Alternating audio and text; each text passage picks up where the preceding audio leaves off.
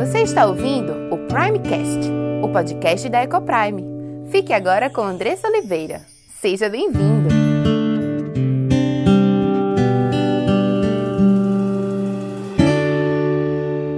Hoje nós daremos continuidade ao nosso estudo sobre identidade. Eu estou muito animada em fazer esse estudo, em trazer, em compartilhar essa mensagem, porque é uma mensagem que muda a nossa forma de a, a nossa forma de se ver e a nossa forma de ver o outro. E a gente precisa entender isso primeiro para que a gente possa então ensinar aos nossos filhos, né? Conduzir aos nossos filhos para que eles saibam e entendam a sua verdadeira identidade. Fico pensando nos adolescentes que são tão inseguros, né, em relação a quem eles são e ficam ali querendo entrar no grupo, querendo ser aceito pelos colegas e tudo mais. Isso muitas vezes leva eles a tomarem decisões insensatas, decisões tolas, né? A, leva os leva a fazer algo de errado para que eles possam ser aceitos pelos colegas, pelo grupo. Por isso que é tão importante que eles tenham esse, esse entendimento de identidade. Né? Quando você, sua identidade, ela não depende da aprovação dos outros, quando sua identidade não muda a partir do que as pessoas acham de você, ou a partir do momento, ou a partir de você pertencer a um grupo ou não, você fica muito mais livre para agir da forma como você acha que você deve agir. E esse é o objetivo de se entender identidade e se ensinar aos nossos filhos identidade. Que eles não façam coisas ou não ajam de determinadas formas para serem aceitos pelos colegas, para serem aceitos pelo mundo, sim, porque todo mundo faz, mas que eles façam porque eles entendem quem eles são e entendem que nós não somos chamados a agir conforme as pessoas do mundo agem, mas somos chamados a agir de forma diferente. Por isso é tão importante a gente falar sobre identidade. E a questão é que a identidade está sob ataque, né? Quando mentiras são contadas sobre quem eu sou, elas distorcem verdades fundamentais que me conduzem a atitudes erradas. E é o caso, por exemplo, de conceitos e entendimentos distorcidos e mentirosos que têm sido divulgados em nossa sociedade sobre sexualidade. Sim, a nossa sexualidade faz parte de quem somos e precisamos entender o que a Bíblia fala sobre isso os nossos jovens, os nossos adolescentes, a sociedade como um todo está muito confusa em relação à sexualidade. Sim, a nossa sexualidade faz parte de quem somos e precisamos entender o que a Bíblia fala sobre isso. E entender o que está por trás da frase, por exemplo, sobre você pode ser o que você quiser, que a gente viu na quarta-feira passada, que tem sido tão divulgada e usada em tudo que é lugar. Você encontra a frase na caixa de bonecos, em filmes, séries, desenhos animados e até programas de TV propagandas na televisão. Semana passada nós entendemos que a partir de Gênesis, Deus criou homem e mulher, a mulher para o homem e o homem para a mulher. E esse é o plano perfeito de Deus para o homem e para a sua família. E hoje nós iremos dar continuidade a esse estudo, entendendo a perspectiva feminina, que a gente entendeu na semana passada, e hoje entendendo a identidade masculina. E louvar a Deus porque você é homem ou porque você é mulher. Louvar a Deus porque Deus definiu a nossa sexualidade na nossa concepção e nós não precisamos carregar o fardo de decidir qual é o nosso sexo, pois Deus, que é o nosso Pai de amor, que é o Deus soberano sobre todas as coisas, que é o Deus que sabe o que é melhor para nós. Ele nos define isso na nossa, na, na nossa concepção. Então, se você nasceu quanto menino, louve a Deus Louve a Deus porque você é um homem e pode glorificar a Deus como homem. Se você é mulher, se você nasceu como menina, louve a Deus porque você pode glorificá-lo como mulher. E respira fundo mais uma vez junto comigo. Louva a Deus pela vida da tua família, pela vida do teu marido, da tua esposa, dos teus filhos, dos seus pais que te geraram e que te criaram e permitiram que você fosse como é hoje. Na semana passada, nós conversamos sobre as diferenças e complementariedades entre o homem e a mulher.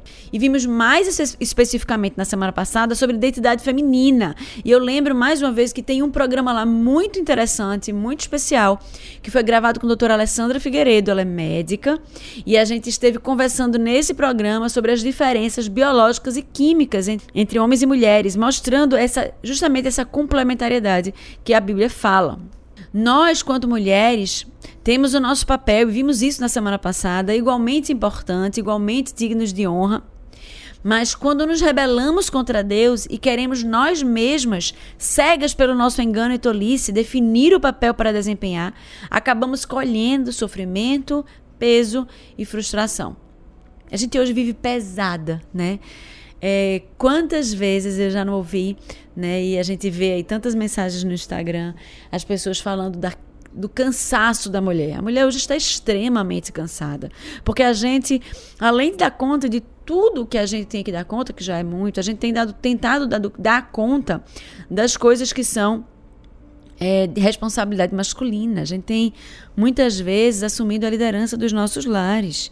E nós não precisamos carregar esse fardo. Né? Esse fardo, essa responsabilidade foi dada ao homem. Então, quando a gente tenta assumir responsabilidades que não são nossas, sim, com certeza nos sentiremos cansados, estafadas, sobrecarregadas. Lembrando que o meu canal no Instagram e Facebook é Andressa Ecoprime, tudo junto certo? E aproveita e me compartilha lá, se você assistiu o programa da identidade feminina, o que é que você achou. E hoje você vai ver o da identidade masculina e eu queria muito ter a opinião de vocês sobre esse assunto lá no meu inbox.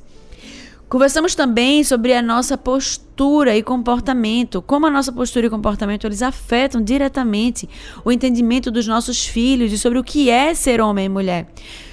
Quando não nos comportamos da forma certa, nós acabamos por ensinar aos nossos filhos uma versão errada de masculinidade e feminilidade.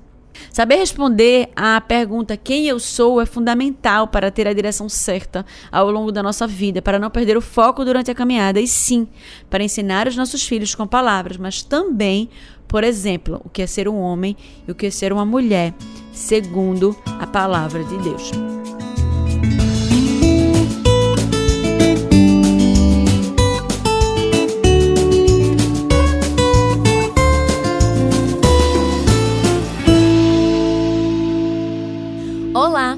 Nome é Andressa Oliveira, filha e serva do Deus Altíssimo, esposa de Gabriel, mãe de Diego, Cauã e Aimee, educadora e diretora da EcoPrime International Christian School. Tenho aprendido que Deus nos ensina sobre casamento, criação de filhos e educação cristã. Tenho estudado e conhecido dia a dia qual o plano perfeito de Deus para a sua igreja. E todo esse conhecimento tem trazido uma linda transformação em nossa casa, entre meu marido e eu, entre nós e nossos filhos. E eu quero compartilhar essas verdades para que mais lares sejam transformados. E este podcast é para você que tem buscado viver no centro da vontade de Deus em todas as áreas de sua vida, ansiando por entender qual o caminho que ele nos aponta para a liberdade, felicidade e sucesso em Cristo. Iremos trabalhar aqui conteúdos diversos que possam contribuir com a sua vida familiar, sempre dentro de uma cosmovisão bíblica cristã. Mas para que esse conteúdo possa abençoar a sua vida e sua casa, você precisa estar com coração e mente abertos para ouvir a voz de Deus. Que este podcast seja um instrumento nas mãos daquele que nos criou, nos salvou e nos amou e deseja que vivamos a vida em abundância que ele preparou para os seus.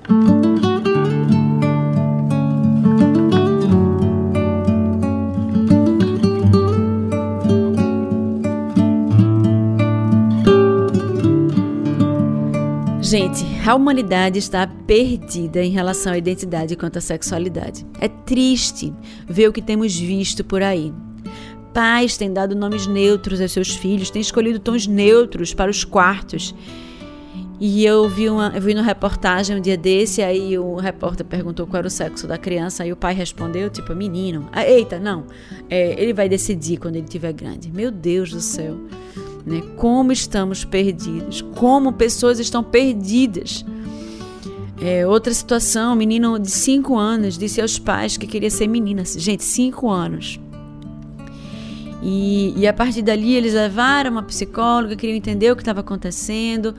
E a psicóloga, com seu discernimento, né, no momento, disse aos pais que a criança ela estava revelando quem de fato ela era e que eles deveriam seguir ali e comprar as coisas de menina que ele estava pedindo. E aí os pais passaram a comprar coisas de menina para aquele menino, coisas rosas para aquele menino de 5 anos. É, eu não quero dizer aqui que todos os profissionais de psicologia têm esse comportamento, de forma alguma. Conheço profissionais muito sensatos ao tratar situações assim, mas muitos seguem essa linha. Por isso é importante você, né, caso vá escolher um psicólogo, uma psicóloga para o seu filho, entender qual é a perspectiva dele sobre o mundo, qual é a perspectiva dele sobre o ser humano. E, e, muitas vezes isso acontece e, a, e, é uma leitura errada. Existem muitos motivos pelos quais isso pode acontecer.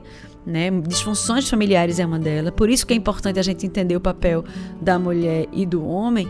E outra situação, por exemplo, que pode acontecer com a criança, muito comum, é uma leitura errada da situação que a, é, que a criança faz.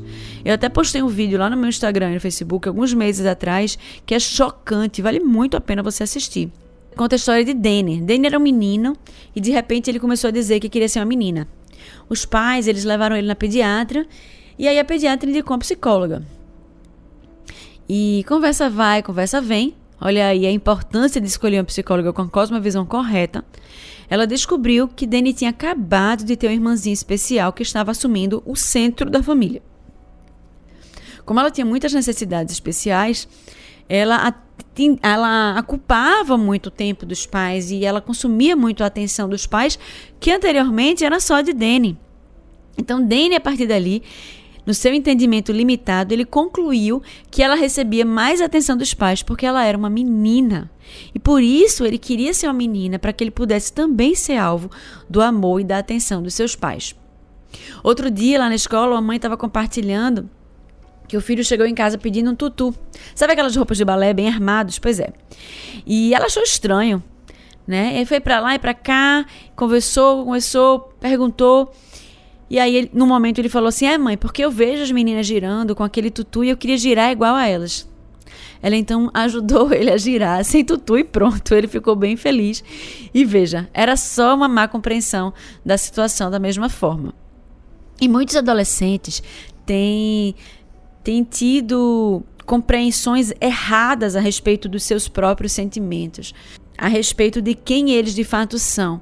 Quando isso é colocado como algo que eles vão escolher, né? Esse, esse, essa porta, ela acaba sendo aberta e eles acabam tentando tateando no escuro, tentando identificar o que é que eles são, quando na verdade o que eles são já foi definido por Deus. No Brasil, nos Estados Unidos e no mundo, muitos adolescentes têm se submetido a cirurgias de mudança de sexo. E esse número é crescente. Gente, isso é um absurdo. Nós precisamos colocar os nossos joelhos em terra, pedir perdão a Deus, pedir pela sua graça e pela sua misericórdia. E nós, quanto igreja do Senhor, que temos sido cada vez mais suscetíveis a esse tipo de conteúdo e a esse tipo de situação, nós precisamos pedir a Deus por sua misericórdia, porque temos ensinado pouco aos nossos filhos, porque temos sido mais exemplos para os nossos filhos em casa. Tudo isso acontece porque as pessoas estão perdidas não sabem quem são e acreditam na mentira, você pode ser o que quiser. Que parece até trazer liberdade, mas na verdade escraviza todos aqueles que nela acreditam, trazendo peso que elas não precisam carregar, porque Deus, nosso Pai de amor, que sabe o que é melhor para nós, já definiu o nosso sexo em nossa concepção. Mas infelizmente essa mentira tem ganhado força dentro de nossos lares. E você pode perguntar como assim, Andressa? Sim, por conta de quatro motivos específicos que eu gostaria de citar aqui. Primeiro, temos falhado em ensinar aos nossos filhos a Bíblia. Temos deixado que o mundo os ensine sobre a vida, os relacionamentos e sobre a sua identidade. Quantas vezes você tem se reunido com seu filho em casa para ler a Bíblia? Quantas vezes você tem feito culto doméstico? Quantas vezes você tem incentivado e ajudado o seu filho a organizar a agenda para que ele possa ter um momento com Deus diariamente lendo a Bíblia? Ou será que você tem deixado a cargo da igreja nos domingos quando você vai? E agora é até online, né? A maioria das igrejas tá à distância. A identidade do seu filho, a forma como ele vive, os seus relacionamentos, a sua salvação dependem da pregação da palavra. Nada mais é mais importante do que a pregação da palavra aos seus filhos. Ou você não os ama? Temos que pregar a palavra para eles, temos que ler a Bíblia com os nossos filhos. Se organize, se planeje. Não venha com essa história para mim dizer que não tem tempo. Você tem tempo. Deus te deu 24 horas no dia, igual a todo mundo. Se organize e ajuste na sua agenda um momento com sua família para ensiná-los sobre a sua identidade. Não terceirize isso, não deixe que o mundo os ensine antes de você, porque depois de desfazer o ensinamento errado é muito mais difícil. Segundo, nós mesmos, pela nossa negligência em estudar a palavra de Deus, temos tido pouco entendimento sobre a nossa identidade masculina e feminina, sobre o que é que nós devemos ser quanto esposas em casa, quanto o que, o que os nossos maridos devem ser quanto maridos em casa. Muitas vezes estamos confusos e estamos uns assumindo os papéis dos outros. Isso traz uma disfunção familiar, uma falha no entendimento dos nossos filhos sobre o que é ser homem e o que é ser mulher. Terceiro, e exatamente isso, né? Temos oferecido aos nossos filhos famílias disfuncionais, onde as funções estão trocadas e distorcidas, onde a, onde a mulher, por exemplo, é o líder, é, a, é o cabeça. E o homem é aquele que é submisso. Gente, não pode. Deus nos deu a sua palavra, que é luz para os nossos caminhos, deve iluminar os nossos caminhos. A gente precisa olhar para essa luz. Precisa olhar para a palavra de Deus, entender aquilo que ele nos chama a viver. Ele nos chama a viver uma vida em abundância, mas temos vivido na, na lama, com os porcos, porque nós não temos atentado para a palavra do nosso Deus.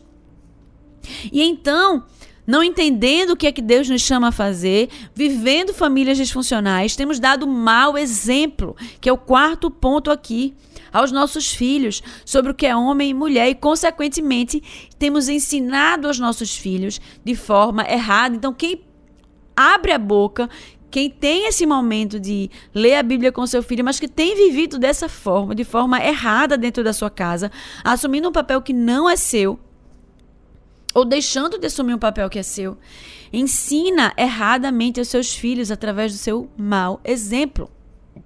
Semana passada nós conversamos sobre a identidade feminina e hoje conversare conversaremos sobre a identidade masculina. E eu quero que você abra, abra a Bíblia agora em Efésios. Efésios fica no Novo Testamento, depois de Gálatas, Efésios 5, 22 a 33. Quem escreveu, quem escreveu essa carta foi Paulo, a carta de Paulo aos Efésios. Por favor, abram a Bíblia aí. Ou no celular, ou no tablet, ou no físico, se vocês puderem. Abram comigo para a gente poder ler aqui. Vamos lá. Efésios 5, 22 a 33. Mulheres. A gente vai começar a ler aqui as mulheres, até porque a função, a identidade do homem também está ligado à identidade da mulher, tá? Mulheres Sujeite-se cada um a seu marido como ao Senhor, pois o marido é o cabeça da mulher, como também Cristo é o cabeça da igreja, que é o seu corpo, do qual ele é o Salvador. Assim como a igreja está sujeita a Cristo, também as mulheres estejam em tudo sujeitas a seus maridos. Maridos, ame cada uma sua esposa, assim como Cristo amou a igreja e entregou-se por ela para santificá-la, tendo-a purificado para lavar da água, mediante a palavra, e para apresentá-la a si mesmo como igreja gloriosa, sem mancha, nem ruga ou coisa semelhante, mas santa e inculpável. Da mesma forma, os maridos devem amar cada um a sua mulher como a seu próprio corpo. Quem ama sua mulher ama a si mesmo. Além do mais, ninguém jamais odiou o seu próprio corpo, antes o alimenta e dele cuida, como também Cristo faz com a igreja, pois somos membros do mesmo corpo, do seu corpo. Por essa razão, o homem deixará pai e mãe e se unirá à sua mulher, e os dois se tornarão uma só carne. Este é um mistério profundo, refiro-me, porém, a Cristo e a igreja. Portanto, cada um de vocês também ame a sua mulher como a você mesmo, e a mulher Trate o marido com todo respeito. Nesse trecho, Paulo fala à igreja sobre qual o papel da mulher e do homem. Hoje em dia, os homens têm perdido a sua masculinidade. Tem deixado de lado o que Deus os chamou para ser, se acomodando no sofá, assistindo TV ou distraído atrás da tela dos seus celulares depois de uma longa jornada de trabalho. Os homens têm estado cada vez mais ausentes de casa, delegando a criação de filhos para a esposa. Quando estão em casa, muitas vezes não se responsabilizam pela educação dos filhos. Estão cansados, sem paciência, irritadíssimos, porque tudo à sua volta está, acaba por lhe atrapalhar. Afinal, ele precisa ver os melhores momentos do último jogo. Infelizmente, os homens estão cada vez mais longe de ser o que Deus os chamou para ser. Isso acaba acontecendo por muitos motivos. E eu quero citar aqui quatro deles. Primeiro, negligência, né? aquilo que a gente viu aqui em cima. Homens não têm lido a palavra de Deus para entender a sua missão. Segundo, falta de compreensão. Às vezes leem, mas leem de forma tão rasa e superficial. Às vezes para dar um... fazer o checklist, né? Dizer que leu. Ou estão na igreja e estão viajando, pensando né, em outra coisa, que acaba não compreendendo aquilo que Deus lhe chamou para ser. Comodidade, porque dá trabalho viver da forma como Deus nos chama a ser. Viver como cristão é nadar contra a correnteza. É viver de forma contrária ao que o mundo nos chama a viver. Precisamos sair do sofá. Precisamos sair do nosso, do nosso ambiente acomodado. Precisamos lutar contra o nosso pecado. E quarto, rebeldia. Você leu, você entendeu. Mas está tão gostoso sentado no sofá, Tá tão bom do jeito que tá, que você escolheu desobedecer a Deus. Você escolheu se rebelar contra Deus e dizer a Deus: Senhor, eu entendi tudo que o Senhor quer para mim, mas eu decido escolher o meu caminho.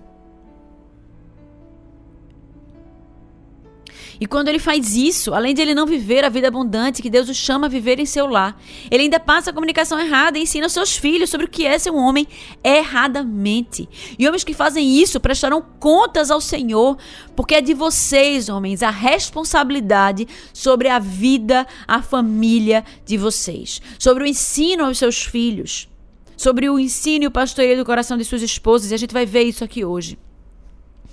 Mas o que podemos entender sobre ser um homem segundo o coração de Deus, de acordo com aqui, com a carta de Paulo aos Efésios, capítulo 5, versículos de 20, 22 a 33. Primeiro, ele fala sobre a mulher, né? Que a mulher deve ser submissa ao marido e o marido deve se sujeitar a Cristo. No versículo anterior, no versículo 17, no versículo 17, na verdade, Paulo deixa claro que o sujeitai-vos uns aos outros que é dito imediatamente antes de ele começar a dizer aqui esse texto, ele traz a concepção que o sujeitar se deve tanto à mulher quanto ao homem.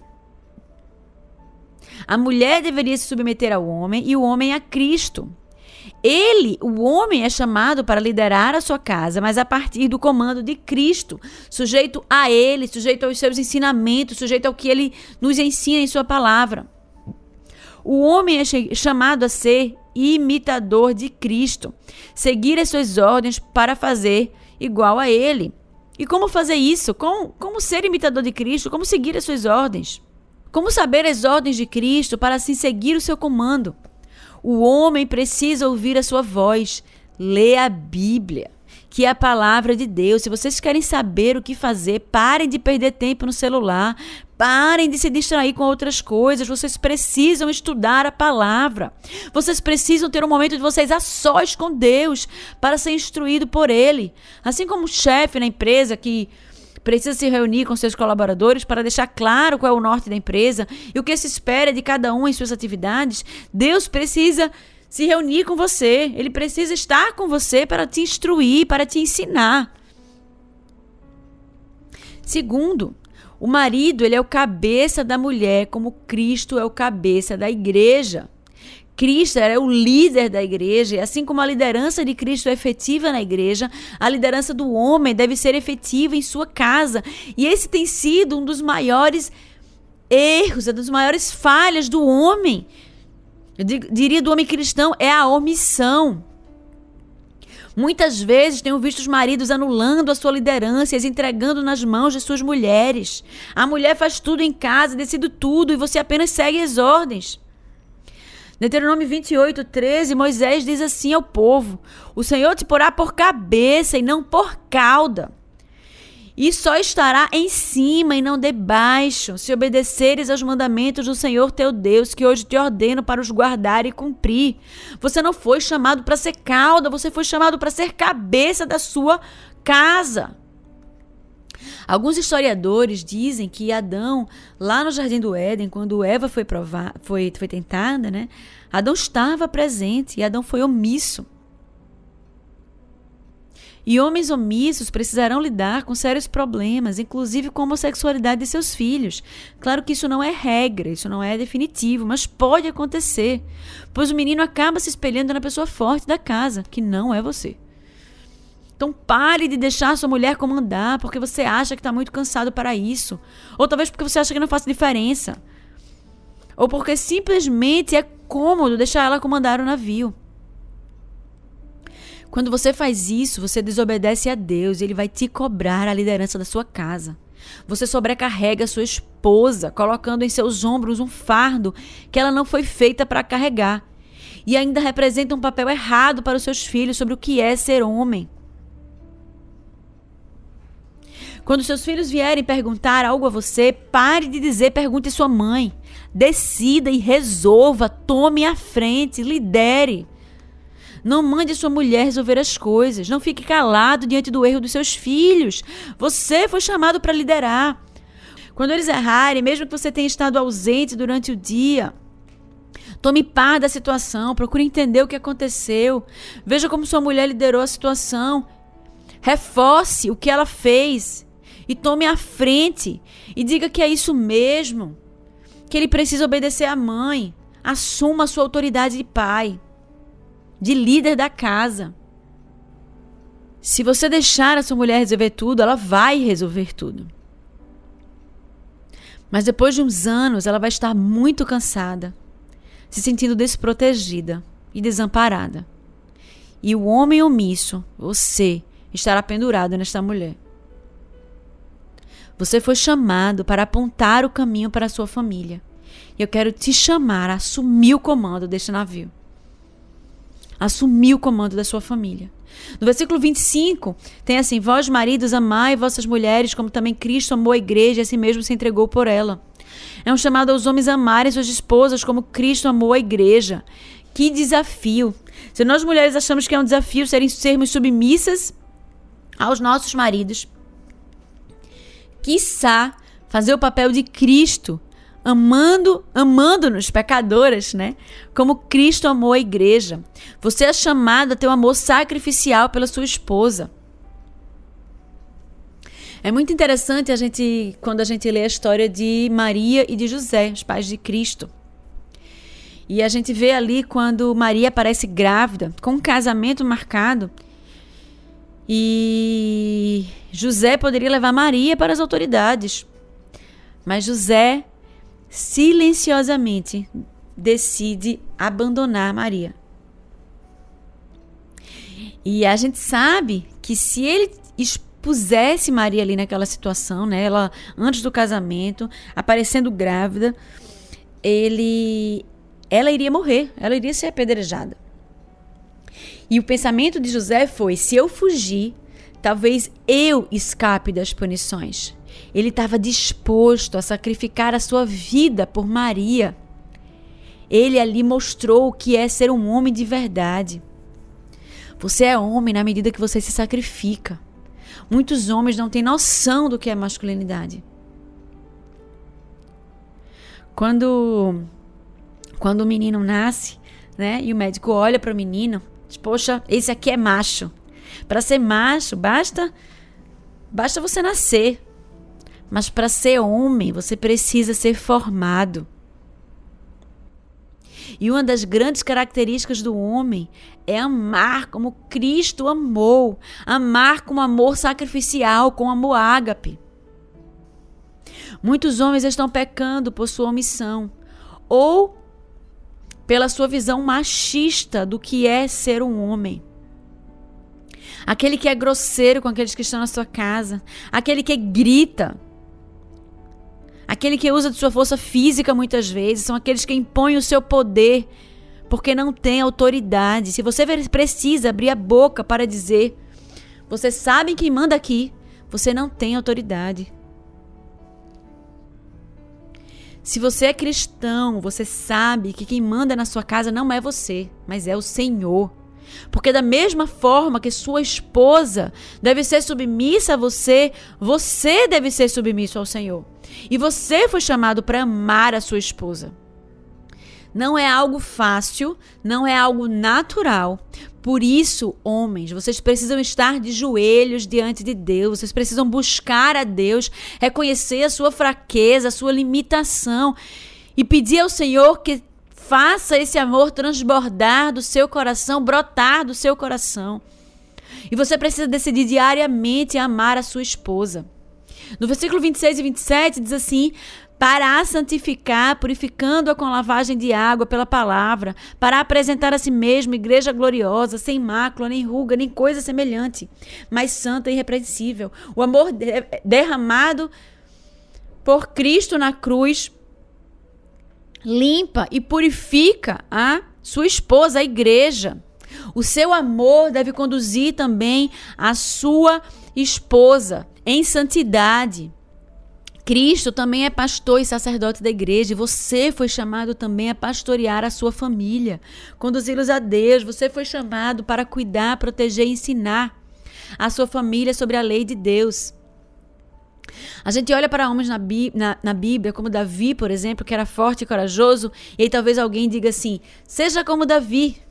Mas para você ser como Davi, ter a fé de Davi, se indignar como ele, lutar como Davi, você precisa ter o espírito de Davi.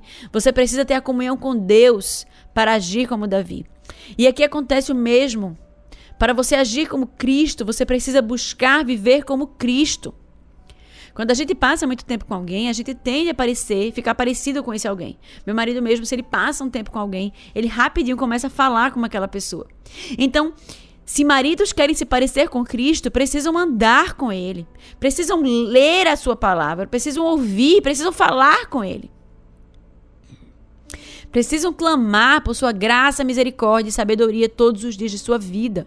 O homem foi criado para santificar a mulher, para ajudá-la na busca da santificação. E aí, como é que você santifica a sua esposa? Talvez você esteja aí se perguntando. Quando você começa a cuidar dela e amar e amá-la discipulá-la no caminho de Cristo, mostrá-la como é viver o Evangelho. Para que você possa discipulá-la, para que você possa pastorear o seu coração, você precisa ouvi-la. Muitos homens têm dificuldade de ouvir. Mas homens precisam ouvir as suas esposas. Não há como pastorear o coração delas sem ouvi-las, sem saber o que se passa em seus corações. Vocês precisam, homens, reunir a família e ensinar-lhes as escrituras. O fazer o culto doméstico é responsabilidade sua. E Deus irá cobrar de você. Homens, quero finalizar aqui. Que não se passe mais nenhum dia sem que vocês assumam a liderança da sua casa. Primeiro, orem. Peçam a Deus que os use, que os capacite, porque não é fácil. Ninguém disse que seria fácil.